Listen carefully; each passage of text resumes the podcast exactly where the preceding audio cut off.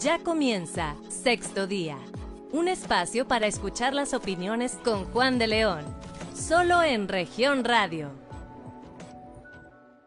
¿Qué tal? Muy buenos días, bienvenidos a Sexto Día, este programa de información y análisis de Grupo Región hoy sábado, en donde tendremos un tema muy interesante para que nos acompañe y se quede con nosotros para compartir pues esto que hoy le vamos a presentar a través de este espacio informativo. Saludamos también, por supuesto, a nuestros amigos de la región sureste a través del 91.3 de frecuencia modulada para las regiones centro carbonífera y cinco manantiales en el 91.1.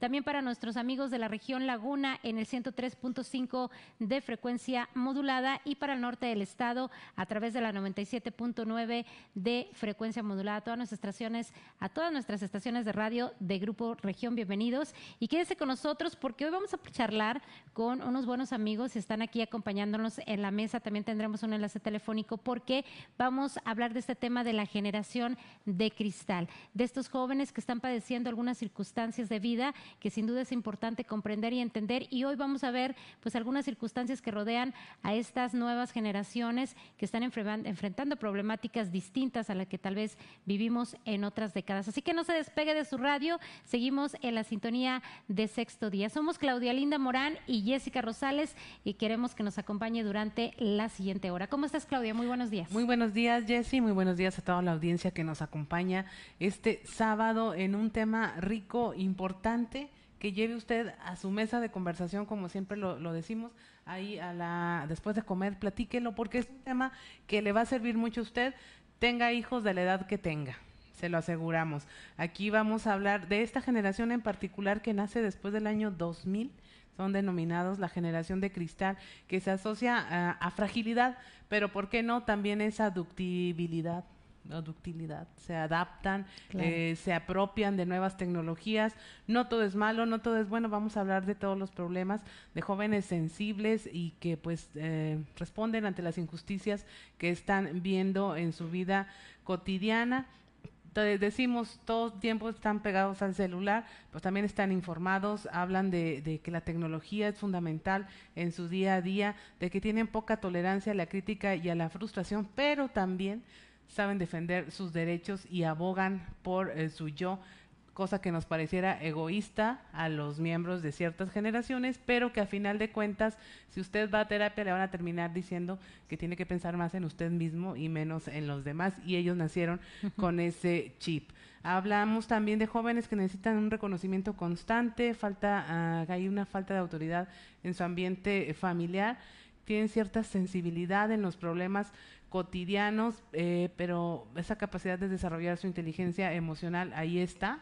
Eh, no leen muchos libros, son muy importantes las redes sociales y eh, realmente va a ser un tema, no se lo pierda, va a estar muy interesante. Así es, y bueno, pues tenemos invitados el día de hoy que nos van a hablar precisamente de todo lo que rodea los diferentes puntos de vista y bueno, la experiencia que se ha tenido en incluso, bueno, pues en algunos trabajos también de expertos. Está con nosotros la directora del Instituto Coahuilense de la Juventud, Azalia Maldonado Wong, a quien le damos la bienvenida esta mañana. También Alfonso González, catedrático de la Facultad de Ciencias de la Comunicación y director de la Escuela de Ciencias Sociales en la Universidad Autónoma de Coahuila. Y también tendremos un enlace telefónico con David Salas él es especialista en salud mental, está laborando para el eh, subdirector del Centro de Salud Mental en Coahuila y también vamos a platicar con él para conocer ¿no? todos los puntos que eh, pudieran ayudarnos a entender qué está viviendo esta nueva generación, por qué la sensibilidad, por qué la intolerancia, la frustración de que la que nos hablan los expertos en salud mental y de alguna manera contribuir para que ellos puedan pues desarrollarse y, y tener una vida más feliz, porque se trata de eso, ¿no? De que tengamos esta conciencia de que los jóvenes pues están pidiendo también ayuda, están queriendo ser escuchados y que conozcamos qué es lo que están sintiendo sus emociones. Y bien, pues vamos a, a platicar en primer término con la directora del Instituto Coahuilense de la Juventud, Azalia Maldonado Wong. Bienvenida, muchas gracias por estar con nosotros. Muchísimas gracias a ustedes por darnos el espacio, darnos la oportunidad de poder platicar un poquito de nuestro trabajo del Instituto Coahuilense de la Juventud. Saludo pues ahora sí que a todos los que nos están viendo y muchas gracias por el espacio. Tenemos muy buena información para los padres de familia y también para los jóvenes que nos estarán viendo, que sé que les va a llamar la atención y que me interesa que estén enterados de los beneficios que el gobierno del estado tiene para ellos. Y para empezar, Azalia, platícanos en base pues al trabajo que realizan, ¿qué problemáticas se ha detectado en la juventud en estos momentos? ¿Qué es lo que ellos están padeciendo principalmente? Mira, sí te quiero, sí quiero explicar empezando la edad de un joven, eh, según el Instituto Mexicano de la Juventud, es desde los 12 años hasta los 29 años. Esta es la edad este, correspondiente al joven, 12 hasta los 29 años. Y otra cosa que quiero destacar, que a veces pensamos que todos los problemas son los mismos para todos los jóvenes, es que, por ejemplo, en nuestro estado, que nosotros eh, lo vemos todos los días en los 38 municipios de nuestro estado, la problemática que se vive en la juventud de Acuña es muy diferente a los jóvenes de Saltillo o a los jóvenes de Musquis o a lo mejor de la región centro, en Monclova o de la Laguna. Son problemas distintos, por ejemplo, en el tema en el norte, en la región norte, el tema del embarazo en adolescentes es muy fuerte lo hemos estado disminuyendo junto con la Secretaría de Salud, porque estos son temas, la mayoría en su parte de salud. Sin embargo, nosotros no nos podemos quedar con los brazos cruzados y tenemos que hacer algo al respecto. Acá en la sureste el tema es complicado con el tema de la salud mental. Desafortunadamente el número de suicidios en jóvenes ha aumentado. Sin embargo, nosotros estamos trabajando para poder prevenir esta situación tan lamentable y no solamente con los jóvenes, sino también estamos trabajando con los padres de familia para que sepan identificar las emociones positivas y negativas en sus jóvenes. También el tema de adicciones es complicado en la laguna y en la región centro carbonífera. Es tema complicado, pero generalmente el joven empieza con el tema de las adicciones por un tema de salud mental o por problemas que la salud mental el 80% de los problemas que tiene el joven, según lo que hemos visto con el apoyo de nuestros psicólogos, es que es en el núcleo familiar. Es el núcleo familiar es el 80% y el otro 10% es el tema de una relación amorosa con la pareja que pues a esta edad tan temprana no sabemos identificar nuestras emociones y cómo, qué hacer ante ellas, ¿verdad? Y por eso pensamos eh, pues en lo más fuerte como es el suicidio, como lo mencionaban, con esta generación tan frágil que tienen muy poca tolerancia, como lo estuvimos platicando antes de que empezáramos, y por eso el tema del suicidio ha aumentado bastante. ¿Cuánto ha aumentado? Este, el año, este año tenemos a lo que va del año, según la Fiscalía, eh, han sido 36 jóvenes que lamentablemente han cometido pues, este, este tema, ¿verdad?, el suicidio en lo que va del año así ha aumentado, ¿verdad? El año pasado lo, lo, cerramos con 86 jóvenes, este, pero pues seguimos trabajando, ¿verdad? El tema psicológico con, nuestro, con nuestras psicólogas que tenemos de planta ha sido de, pues ahora sí que de ayuda bastante y más porque es tema gratuito y también lo que platicamos con los padres y con los, con los jóvenes es decirles que no tienen por qué darles pena, porque malamente pensamos que ir con un psicólogo, ah, es que estás loco, es que estás mal, ¿por qué vas a ir a consultar? Y, y, también los padres, no, no tienes nada, no te pasa nada, o sea, apacíguate, yo aguantaba mil cosas, malamente, ¿verdad? Pero tenemos, o sea, que aprender que tenemos que ir, pues ahora sí que actualizándonos con los temas de, pues, de, de la juventud, ¿verdad? Que está, que está pasando. Así que ya me adelanté mucho, ¿verdad? Con todos los temas. Pero es un poquito de lo que hacemos en el Instituto Coahuilense de la Juventud. Más adelante les daré más detalle. Es lo que eh, estábamos viendo en alguna manera. Yo recuerdo los titulares, tú te recordarás cuando empezábamos a reportear, las personas que se quitaban la vida eh, tenían alguna enfermedad terminal, estaban padeciendo algo en su salud física, algo económico, luego evoluciona un poquito y eran lamentablemente y tristemente padres o madres de familia que no hallaban la puerta a situaciones económicas y ahora las cifras que das pues son devastadoras porque son jóvenes. Y están empezando y ese grado de flexibilidad y tolerancia que les podría eh, hacer tener esperanza, pues no está apareciendo por algún lado. ahí Es, es, preocupante. No sé qué, qué te digan las, las psicólogas de tu equipo, qué es lo que pasa por la cabeza. Realmente es falta de tolerancia, a, no sé, de resistencia, de eh, poca tolerancia a la frustración que le llaman o poco control de emociones. Por, ahorita lo que, bueno, lo que estábamos haciendo antes de que estuviera la pandemia, que lo hacíamos, íbamos físicamente a las escuelas de secundaria, preparatoria, universidad, ahora lo estamos haciendo todas estas conferencias en línea, es, eh, se llama una plática de inteligencia emocional, que era precisamente lo que, lo que platicábamos.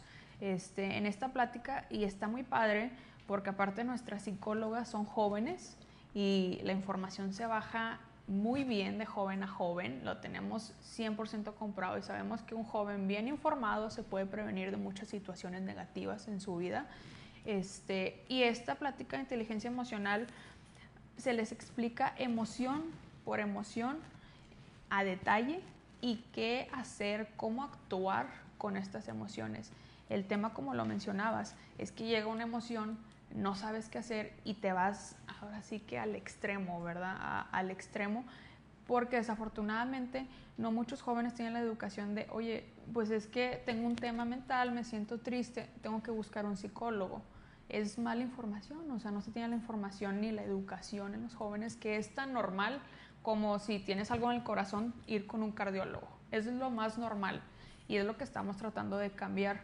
Y esta plática también de inteligencia emocional que ha funcionado porque las emociones no duran más de un minuto. Tienes un enojo y dura un minuto y ya. Pero uno, o sea, uno malamente se queda con el tema dándole vuelta y vuelta y vuelta. Muchos de nosotros, yo no sabía esto hasta que me lo platicaron las psicólogas. Este, y ya que ya lo traes en el radar, pues el joven como que ya va ahora sí que sabiendo cómo, cómo actuar.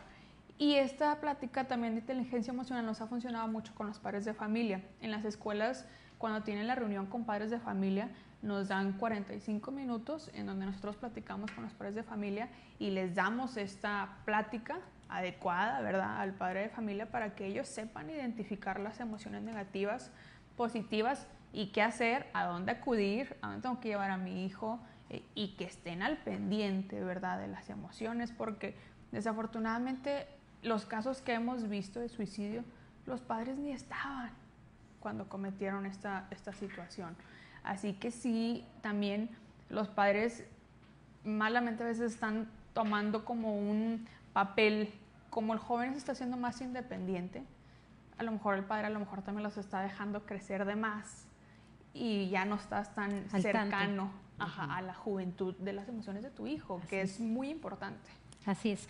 Y bueno, vamos a, dar paso también a platicar con Alfonso González. Él es catedrático de la Facultad de Ciencias de la Comunicación. Has trabajado mucho este tema. ¿Cómo los estamos formando para enfrentar el mundo, Poncho? Sí, mira, eh, yo tengo muchos años dando clases en la universidad y realmente ahorita estoy dando clases a puros jóvenes que tienen, estoy en primer y segundo semestre, entre 17 y 22 años, los que son mayores 22, o sea que justamente es esa generación. Y también ayer tuve la, la, idea de platicar con dos jovencitos, una chica de 16 y uno de 21, eh, sobre el tema. Les decía, bueno, mira, es que quiero que me ayudes para definir lo que es generación de cristal, porque yo sé que hay mucha información en Internet, pero si quisiera escucharlo. Le dije, en primer lugar, ¿les ofende que les llamemos, se les llame generación de cristal? Eh, ¿Consideran que es ofensivo? Ellos me dijeron que no. Le dije, ¿por qué no? Porque lleva, es peyorativo. Generación cristal es que no aguantas, que te rompes. Me dice, no, dice, realmente no, porque pues es una categorización y, entendemos que la gente necesita categorías para relacionarse o a veces para evitar relacionarse con los demás es más fácil categorizar. Es emo, es rockero, es, es, este, es gay, es, eh, es, eh, X, es Z. Dice, entonces eh, entendemos, dice, pero no, no lo tomamos como una ofensa realmente porque sabemos que no somos de cristal. Y entonces ahí empezó a ponerse interesante porque me di cuenta que defienden muchos sus puntos de vista y lo que, lo que dice Salia es cierto. A veces los papás este, piensan que, que los hijos tienen que vivir y aguantar lo mismo que uno aguantó y vivió, que fueron situaciones más difíciles, eh, que te daban un cintarazo, te agarraron a chanclazos, te castigaban, te quitaban el dinero, a veces te ponían a trabajar si ibas mal en la escuela y trabajos físicos y para que te costara y aprendieras una lección muy dura. Entonces yo les digo, bueno, ustedes, qué padre que no tienen eso, es un regaño, un castigo y ya. Dicen sí, pero ellos decían, nosotros tenemos más recursos. Le digo, ¿cómo recursos? Ellos se referían constantemente a recursos por computadora. Tenemos más recursos de información, tenemos más acceso a información y nos damos cuenta que lo que ustedes vivieron fue duro, pero no tenían por qué haberlo pasado, pero no tenían recursos. Nosotros tenemos recursos, nos damos cuenta y de a veces un compañero pone, estoy deprimido, mi papá me dijo, y todos empiezan, eso está mal, él no tiene por qué hacerlo, tienes que denunciarlo, eso es, bullying, eso es acoso, eso es abuso de autoridad. Dice, y entonces ahora estamos más informados este, a nivel mundial de, de cómo, cómo son y cómo deben ser las cosas. Entonces yo me quedé un poco sorprendido porque nosotros sí nos quedábamos callados y aguantábamos y decíamos, bueno, pues que sí le pasa a todos. Ellos dicen, ¿saben qué? Esto está pasando, ahí va la, la bandera de, de, alarma y todos se congregan vía internet y, y empiezan a discutir si eso está mal. Eso no tienes que aguantarlo. Y por ejemplo, le digo, ¿cuáles son los temas complicados? Dice, es que nuestros papás quieren imponernos sus puntos de vista, nosotros somos, eh, tenemos los propios. Dicen, los, los, los papás hacen mucho bullying, se burlan mucho de los demás, son intolerantes, este, usan palabras ofensivas, este, pues les voy a decir porque, pues citándolas, ¿no? Eso, eh, que ese es joto, que ese es un marica, dice, y eso nos molesta mucho, dice, porque no están respetando a las personas y no se tiene, no tienen por qué hablar así. Tienen que, es una persona y qué importa sus preferencias sexuales, qué importa su físico, es una claro. persona. Entonces yo me aprendí mucho en ese diálogo tan abierto y franco de, de, que entonces a lo mejor los que estamos mal somos nosotros con respecto a la Hablabas percepción algo de ellos. Muy interesante, Poncho, porque se, pensábamos, de acuerdo a lo que nos han platicado expertos, que, que, los jóvenes de ahora son intolerantes a la frustración. Ahorita dijiste, somos nosotros los intolerantes. ¿Qué estaría pasando? ¿Y no hay una conexión o comunicación entre generaciones? Fíjate que, que se ha perdido porque nosotros venimos con, con, un, somos todos hijos de nuestro tiempo, somos producto de una sociedad, de una cultura con la que crecimos a nivel mundial inclusive y vemos, socializamos a través de la televisión, de las películas, los roles masculinos, roles femeninos, socialmente cómo funciona el mundo y, y eh, nacemos con roles asignados de acuerdo a lo que teníamos, como ellos dicen, recursos disponibles. Ahora ahora tienen más recursos y nosotros no estamos tan metidos como ellos en las redes. Ellos tienen mucha información, para ellos es muy importante, el Internet es demasiado importante eh, y uno a veces dice, está mal que estés todo el día ahí, pero por otro lado, el Internet es lo que ha salvado eh, eh, en muchos casos el trabajo, trabajo en home office o trabajo en casa, la manera en que la educación se pudo solventar, no es presencial, ahora tienes que tener una compu, tienes que estar conectado, entonces, de alguna manera es una herramienta que depende del uso que le des si es bueno o es mala. Ellos están mucho tiempo conectados, se están informando constantemente. Eh, y también eh, les dije, bueno, en mi generación, que soy baby boomer, que es de, del, del, 45 al 65, pues teníamos eh, la sexualidad social muy, muy definida y el que no se ajustaba a esas reglas, pues lo, lo buleábamos o lo, lo, acarrillábamos, como decíamos, ¿no? Este, que trae pelo largo, que trae pantalones acampanados, que pantalones a la cadera, mira, parece señorita. Y me dicen ellos, no, ahora no. Dice inclusive la, niña de 16, me dice, ahorita nuestros crush, este, o nuestros, eh, a quienes nos gustan, los artistas, dice, son, eh, usan, usan botas de tacón alto, salen maquillados en la revista Vogue, este, son, se visten como quieren, aunque parezcan mujeres. Dice, y, y en cambio ustedes, dice, nosotros los consideramos ustedes como una masculinidad frágil. Digo, ¿cómo? Si éramos bien machos. Me dijo, pero eso es fragilidad. Dice, a nosotros nos gustan los hombres que, que, que, no tengan fragilidad en su masculinidad. Es decir, que acepten, que se acepten como son y lo expresen. Y si tienen ganas de ponerse, pintarse los ojos y siguen siendo hombres, es asunto de ellos. Entonces me quedé muy sorprendido y le digo al muchacho, bueno, ¿y tú qué, qué tú y tus cuates cuando ven a un compañero con, con botas de plataforma y tacón alto y una gabardina hasta el suelo, ¿qué dicen? ¿Lo, lo bulean? No, nada más decimos, mira, qué curioso. pero nadie, nadie lo agrede, nadie se burla, dice, somos muy flexibles. Pues con ese comentario nos quedaríamos en, la mente. Imagine usted, este, estamos aquí en shock también, porque son revelaciones que, que, te hicieron en, en, entrevistas que tuviste con, con, los adolescentes, con los jóvenes, y sin, sin duda pues, tienen un gran valor y nos ayudan a modificar un poco esta idea preconcebida también que tenemos sobre la generación de cristal, que también sería una generación transparente. Somos Jessica Rosales y Claudio Linda Morán. Estamos en sexto día. Regresamos. En un momento regresamos con más información. Solo en región radio. Estás escuchando Sexto Día. Solo en región radio. Muchísimas gracias por continuar con nosotros. Estamos aquí en sexto día platicando hoy de este tema de la generación de cristal que tiene mucho que ver también con la salud mental, qué problemáticas están enfrentando los jóvenes y precisamente para platicarnos de este tema ya tenemos en enlace telefónico al doctor David Salazar. Él es especialista en salud mental y nos va a platicar precisamente pues cuáles son los motivos de consulta, si se han incrementado o no en el estado de Coahuila. Doctor, ¿cómo está? Muy buenos días. Hola, ¿qué tal, Jessica? Buenos días. Doctor, pues agradecerle esta apertura para compartir con nosotros este tema que hoy estamos abordando en sexto día, eh, la generación de cristal, así lo hemos titulado, porque bueno, pues es una forma de describir a una generación que algunos consideran pues tiene esta fragilidad, aunque otros eh, lo, lo, la han caracterizado como una generación nueva que lucha por sus derechos y son demandas. Pero quisiéramos que nos platicara el tema de la salud mental. ¿Cuáles son las principales problemáticas que enfrenta este grupo eh, y que, bueno, pues eh, ustedes como principales motivos de consulta han registrado aquí en Coahuila, doctor? Sí, mira, es un, es un tema complejo en donde entra hasta la, hasta la ética, ¿sí? Porque si bien es cierto que todos tenemos derechos, también tenemos obligaciones y responsabilidades. Esta generación, que bien llamas cristal, seguían más por sus derechos y empiezan a exigir más de lo que se les puede dar. Si no se frustran y se deprimen o caen en ansiedades, no estoy generalizando, claro, siempre hay excepciones, pero es de comentarse que muchos de los jóvenes llegan hasta el suicidio si llegan a un estado de frustración tenemos que tomar en cuenta el complemento biológico hasta la herencia de cada una de las personas, porque también se hereda y también se aprenden las conductas. ¿Cuáles son eh, los principales motivos de consulta, doctor, de este grupo de la población?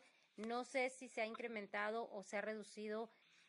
Ha aumentado mucho en el último año, muchísimo en, la reorganización del mismo hospital fue aumentando mucho la consulta y fue reflejo también, no solo en los muchachos, en todas las familias, en toda la sociedad, pero en lo que viene siendo en esta generación, incluyendo los niños, el encierro les, les destapó muchas alteraciones emocionales, principalmente ansiedad, depresión, trastornos por déficit de atención incluyendo la variante de trastorno posicionista y desafiante en el adolescente.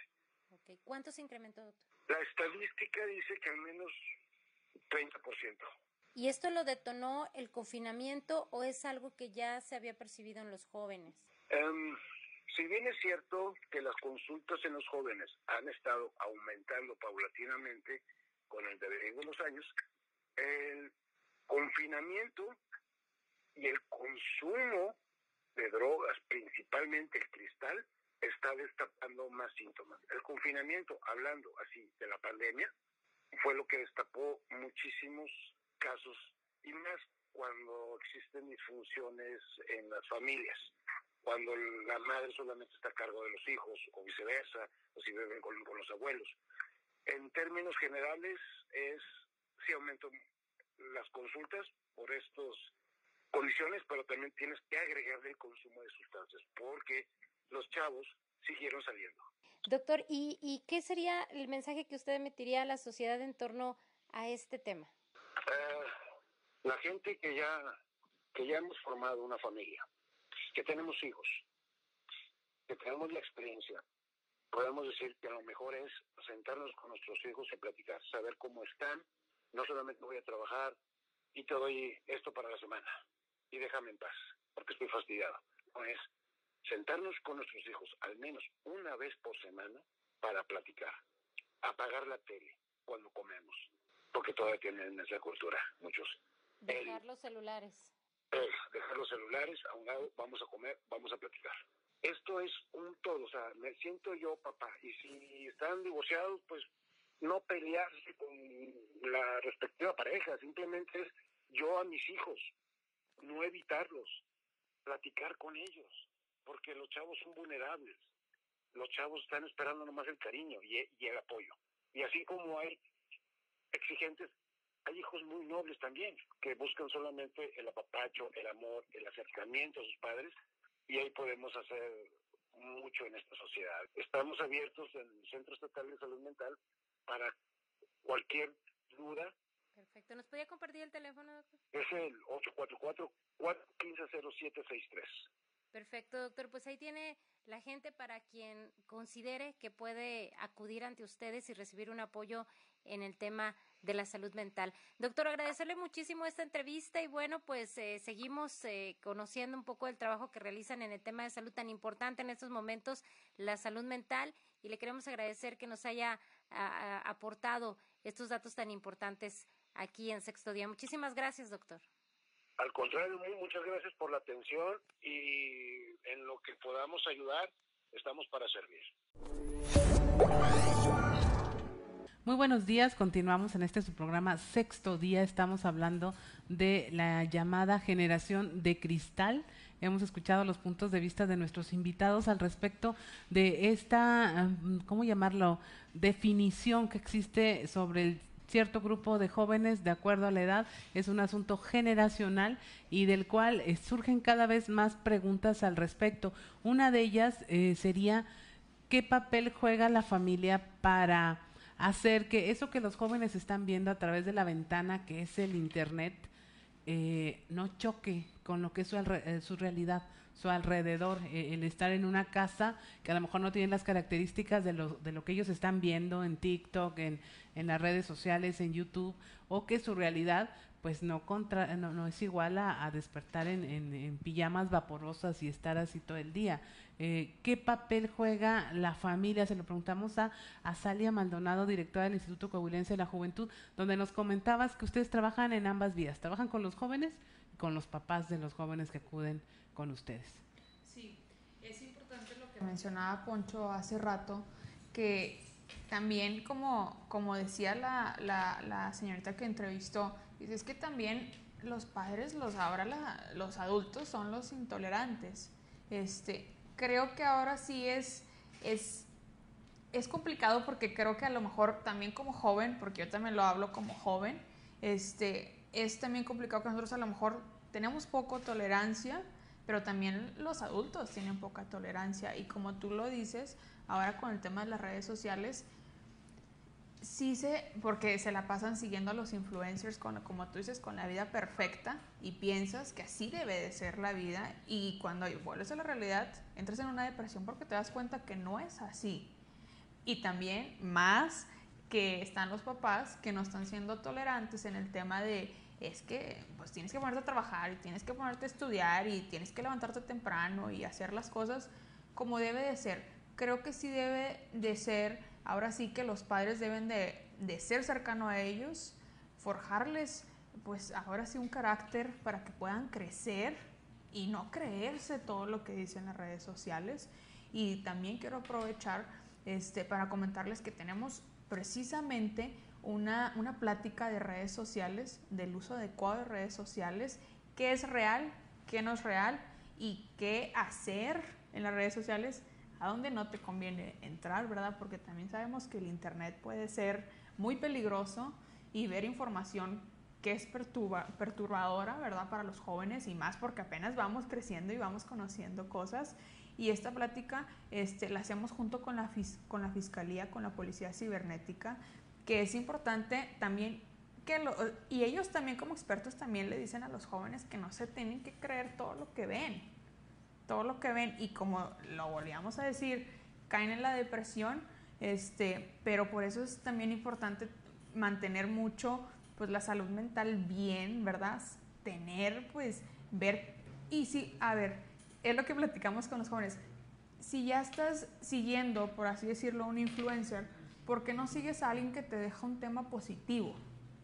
¿Por qué no dejas a alguien que te está enseñando algo positivo en tu vida no nomás enseñándote los carros, la ropa padre, este, la casa lujosa, como tú dices? Es, y nosotros es lo que les proponemos. ¿Qué tal si sigues, si estás siguiendo a 10 influencers, ¿por qué no sigues a 5 que te dejan algo positivo? y ya se van con el chip los jóvenes y también los padres está bien que también se involucren en la vida de sus hijos y vean las redes sociales de sus hijos y vean lo que están viendo. Ah, ok, es que mi hijo está viendo pues la casa lujosa. Ah, bueno, entonces tengo que platicar con él y explicarle la situación que es muy diferente lo que esta persona está viviendo, que a lo mejor es muy afortunada, pero nosotros hemos tenido un estilo de vida diferente. Por eso también es importante que los padres estén involucrados y sepan qué están viendo para así poder entender porque el joven pues está a lo mejor desilusionado, triste con la realidad a la que se está enfrentando, ¿verdad? Es lo que nosotros les recomendamos a los padres y a, los jóvenes. Perfecto. Entrando en números, eh, Poncho, compártenos, nos decías que había un incremento en consultas de jóvenes universitarios de, estas nuevas generaciones porque se, se incrementó eh, la ansiedad y el estrés. Sí, de hecho, eh, lo hemos comentado en la universidad y hoy tuvimos una plática con la directora de psicología, la maestra Berenice, y precisamente nos estaba confirmando que hubo una, un incremento exponencial, no nos dio realmente un dato, pero por lo menos el doble de las consultas eh, de, para estudiantes, porque las consultas de psicología son gratuitas y son para trabajadores, para maestros y para estudiantes de la Universidad Autónoma de Coahuila y se duplicaron las, las cifras, creció mucho eh, la demanda de este servicio y ella nos dice que también para ella generaba una frustración como psicóloga clínica en su práctica, en su consultorio, porque se tuvo que enfrentar al tema de las consultas en línea. Dice, yo no estaba preparada para eso, yo necesitaba ver a mi paciente, tratarlo, sentirlo, ver sus ojos, que me viera, su comportamiento no verbal, dice, pero en línea, dice, nos dijo que se tardó un par de meses en, en, aceptar que era también su nueva realidad y ahora ya está tratando como los demás psicólogos que dan este servicio en línea a la gente porque no hay otra opción por la pandemia. Entonces, eh, que los casos pues, son de ansiedad, son de depresión, trastornos como el TOC, trastorno obsesivo compulsivo, eh, y pues eso tiene que ver también con con el estar en el confinamiento, con el estar con la misma familia, a veces en espacios muy reducidos, sin privacidad, y se vuelve complicada la vida. Eh, entonces, eh, realmente esto vino a, agravar algunos temas de salud mental, también nos confirmó que se incrementó eh, la violencia familiar, a veces contra los más vulnerables, contra los hijos, contra las mujeres, por el estar en, en ese encierro, pero también algunas condiciones, como que ya perdieron el trabajo, no hay recursos económicos, y eso complica aún más las cosas. Entonces, realmente, pues eso no contribuye a una salud mental, sino la, la empeora. Por eso algunos vemos con buenos ojos el retorno a las clases presenciales, al trabajo presencial, al salir, a mí es otro punto que me llama la atención. Mis estudiantes les pregunté a los 40 estudiantes, uno por uno en línea, si querían regresar a la vida presencial en la universidad, me dijeron que no. Y son de primero y segundo, nunca han ido a la escuela mm, porque les tocó la pandemia. Entonces, este, y dicen, no, no queremos, no conocen ni la escuela, no conocen a los maestros. Y le dije, ¿por qué no, quieres regresar? Dice, es que es, muy cómodo, eh, tomo las clases en pijama, aquí estoy comiendo, eh, las clases son más tarde, eh, otros trabajamos y nos dan chance de ir la clase mientras estamos en el trabajo, no, yo tengo una niña, no tengo quien me la cuide, ahora yo la cuido. Si fuera a la escuela perdería mucho tiempo de transporte, eh, tendría que comerme, quedar a comerme a la facultad me costaría más, tengo miedo de contagiarme y contagiar a mi familia. Por lo tanto, nada más una me dijo, yo sí quería regresar, pero después de todo lo que vi ya no quiero regresar. Entonces, también te quedas así como necesitamos reactivarnos por salud mental. Porque se va a transformar la sociedad, ¿no? Como estamos viendo a la juventud que ya no quiere salir a la calle. Sí, estamos ensimismando. Ahora hay una batalla que siento yo un tanto perdida, no sé ustedes, pero eh, esa batalla contra todos los personajes de épocas pasadas, desde Pepe Lepú hasta Pedro Infante, Sara García era la más machista de todas, este, eh, a lo mejor es la expresión más, mm, por decirlo así, superficial de lo que el significado que se le atribuye a la generación de cristal, pero es un enfrentamiento a final de cuentas. Esta, esta joven de 16 años ayer me, me dijo, porque le dije, bueno, y, bueno, ya me hablaste de tu papá, como es, pero de tu mamá. Dice, no, mi mamá es eh, súper protectora, sobreprotectora. Yo siempre este, le pregunté qué, quería hacer y dijo que ella quería ser mamá. Dice, no, yo no, yo para nada, yo quiero ser profesionista, que soy independiente, me quiero ir de aquí, quiero ir a otro país a vivir. Y entonces eh, dice, yo no quiero ser como mi mamá, pero digo, suena duro y puede ser doloroso pero tienen sus motivos, tienen sus, razones. Y entonces uno eh, como que enterró el ombligo donde nació y no se quiere ir y venga lo que venga, aquí me quedo y si me quedo sin trabajo a ver cómo le hago. Pero los jóvenes no, el mundo es más chico para ellos porque están conectados, están informados, están viendo oportunidades, becas, este, cursos en línea, este, eh, oportunidades de trabajo en otros países, ellos buscan desplazarse y también eh, defienden mucho su punto de vista. Eh, dice, me dice ella, cuando mi papá empieza a hablar con cosas que me parecen ofensivas respecto a otras personas, sus características físicas, su aspecto, yo le digo, eh, eso me está molestando, por favor para, porque no estoy de acuerdo. Dice, entonces, este, dice, yo lo hago porque tengo mis razones. No es porque sea rebelde, sino porque me parece que es ofensivo. Entonces es una realidad diferente.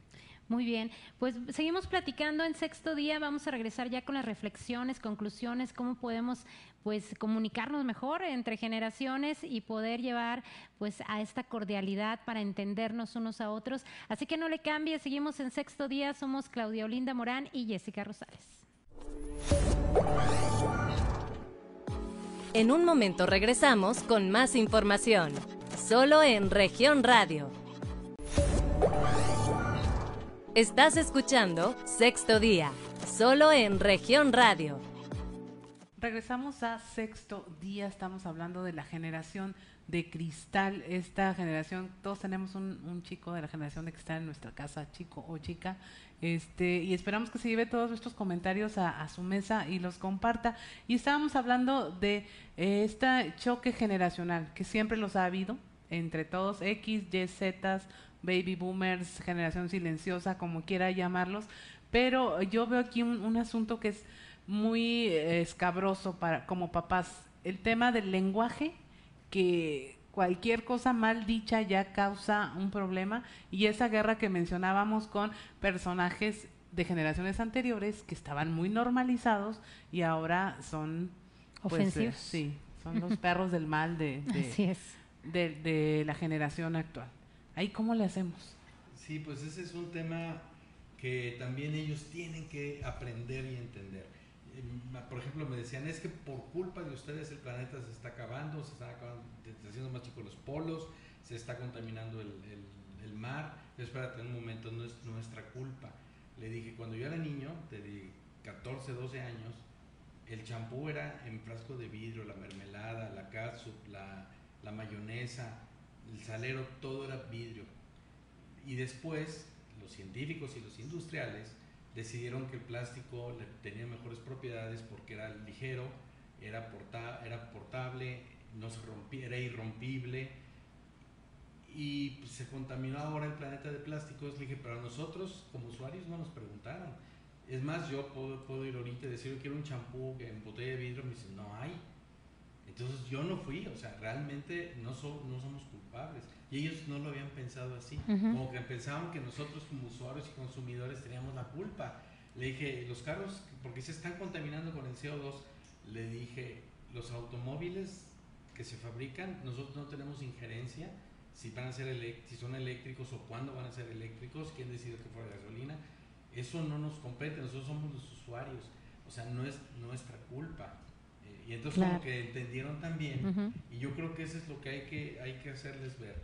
que, que todo, eh, todos tenemos, como decía, somos hijos de nuestro momento y es lo que nos tocó y después pasan los años y uno voltea hacia atrás y dice, ah, esto no estuvo bien, estuvo mal, hay que corregir. Y esa es la evolución, el progreso, es una, la historia de la humanidad.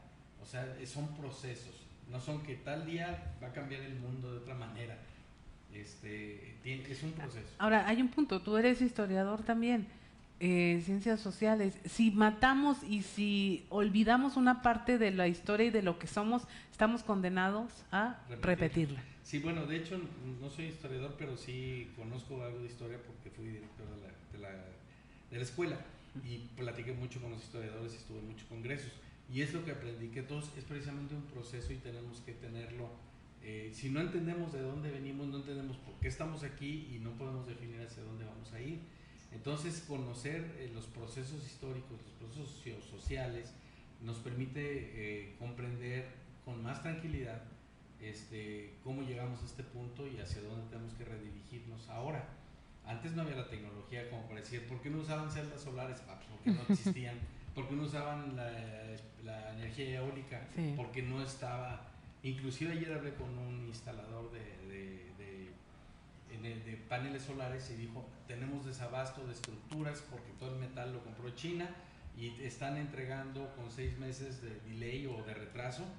Este, y bueno, e, es culpa no es de nosotros, es un proceso general. La pandemia es un proceso mundial que está afectándonos a todos. Y eso es lo que yo creo que son tan jóvenes que les falta un poquito eh, entender que hay un pasado con un porqué Claro. Para, para más que echar culpas, entender por qué llegamos a lo que estamos. El entendimiento a través de la historia interesante. Azalia, platícanos en, el Instituto de la Juventud, ¿qué opciones tienen los jóvenes para poder acercarse y de alguna manera apoyarlos en esto que están ellos eh, pues eh, solicitando? Algún... Sí. Este, los quiero invitar a que sigan nuestras redes sociales, en nuestra página de Facebook, que es Instituto Coahuilense de la Juventud, también en Instagram, que es ICOJUVE, todos los días estamos subiendo mucha información psicológico, nutrimental, tema deportivo, cultural, que es el tema que le interesa a los jóvenes. Es información muy, muy padre.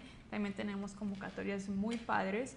Y también, regresando un poco al tema psicológico, eh, tenemos nuestras consultas con nuestras psicólogas que son buenísimas. Son dos jóvenes psicólogas jóvenes este, y también tenemos nuestra, nuestra nutrióloga de planta, que todo es gratuito. Nuestra, es que también el tema psicológico también va mucho de la mano con el tema físico, ¿verdad? Si no estás bien físicamente, no vas a estar bien mentalmente. Así que siempre lo tratamos ahora sí que de hacerlo en equipo, que estén en coordinación la nutrióloga como la psicóloga, para que si, si también lo están, a, pues la psicóloga dando su consulta, también que le dé seguimiento la, la nutrióloga.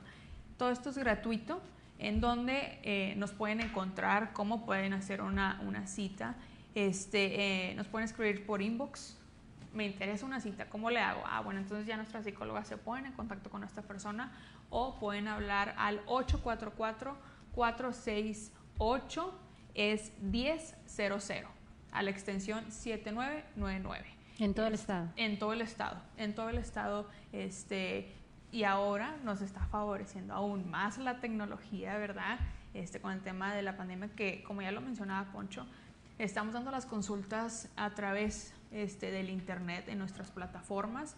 Es muy sencillo.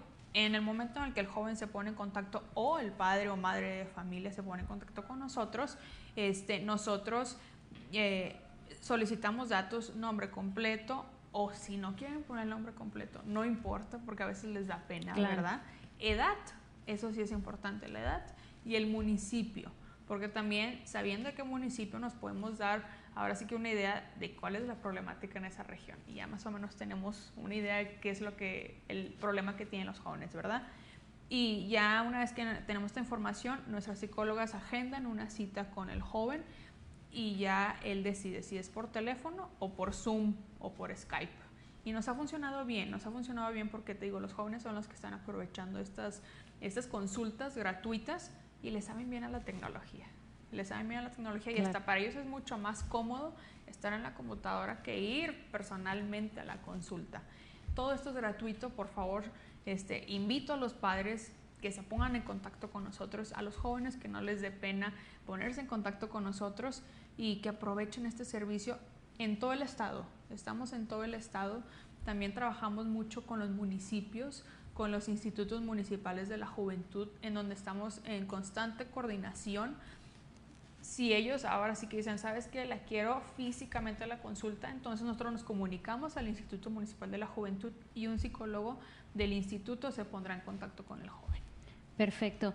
Pues eh, interesante los puntos de vista. Queremos agradecerle mucho que nos hayan acompañado. Yo creo que pues eh, se ha dicho mucho y así es. Los jóvenes son el futuro. Aquí lo importante es que nosotros en estas generaciones que ya vivimos otro otro tipo de historia, como le señalabas Poncho, pudiéramos conectar y, y de alguna manera pues tener esta cordialidad para que ellos tengan un, un, planeta mejor, que es lo ideal, ¿no? Que queremos ver jóvenes Claro. no frágiles, pero sí emocionales, que sí expresen sus sentimientos, pero que no se sientan derrotados, que sientan el apoyo de todas las generaciones. Y bueno, Claudio, como decías, en casa tenemos pues eh, de todas las edades y yo creo que aquí es muy importante abrir estos espacios para que ellos sepan que tienen oportunidades, que son escuchados y entendidos, Poncho, como tú has platicado también con tus estudiantes. Y bueno, ojalá que este programa les haya enriquecido y dejado pues buenas reflexiones, ¿no? Y cuando no encuentre más que hacer, acuérdese de esa canción que dice, hey pa, fuiste pachuco, también te regañaban. Todos pasamos por esa edad en la que no nos sentimos comprendidos y tenemos nuevos lenguajes, nuevas formas, pero lo único que queda es adaptarse. Y el ser humano es para eso, para adaptarse. Le damos las gracias de que nos haya acompañado en sexto día, a nuestros invitados también. Esperemos que se quede usted con mucha información en su cabeza y que la platique con su familia. Muchas gracias por haber estado. Esto fue sexto día. Así es, somos Claudio Linda Morán y Jessica Rosales. Muchas gracias a Poncho González, a Salia Maldonado y también a David Salazar de la Secretaría de Salud. Que pase usted un excelente fin de semana.